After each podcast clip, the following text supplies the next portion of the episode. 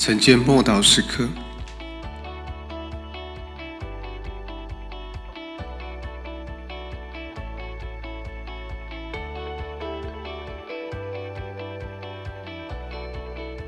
信心的大小。罗马书十二章三节，我凭着所赐给我的恩，对你们个人说，不要看自己过于所当看的。要照着上帝所分给个人信心大小，看得合乎重道。如果你是神的儿女，你就是基督徒，就是基督的门徒。由于你是门徒，你就有信心。虽然你不一定总是觉得自己啊满满的自信，但是你有。信心，而且是真有信心，因为神已经把信心分给他每一位儿女了。他分给每一个人的信心大小都是量的刚刚好，恰如其分，就好像有一杯种子已经存在我们心里，只要我们去撒种，就会发芽成长。当我们运用信心，信心就会增长。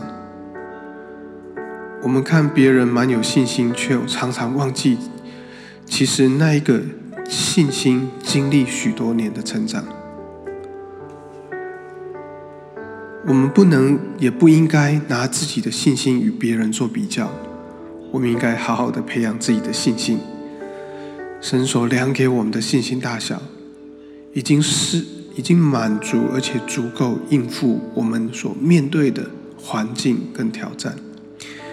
保罗在哥林多前书十章十三节说：“们所遇见的试探，无非是人所能受的。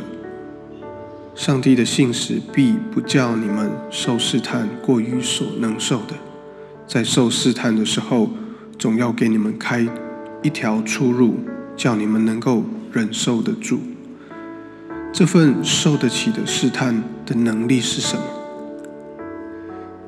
就是神所量给个人的信心。借由这一份信心，就是信靠耶稣，我们便能够胜过试探与攻击。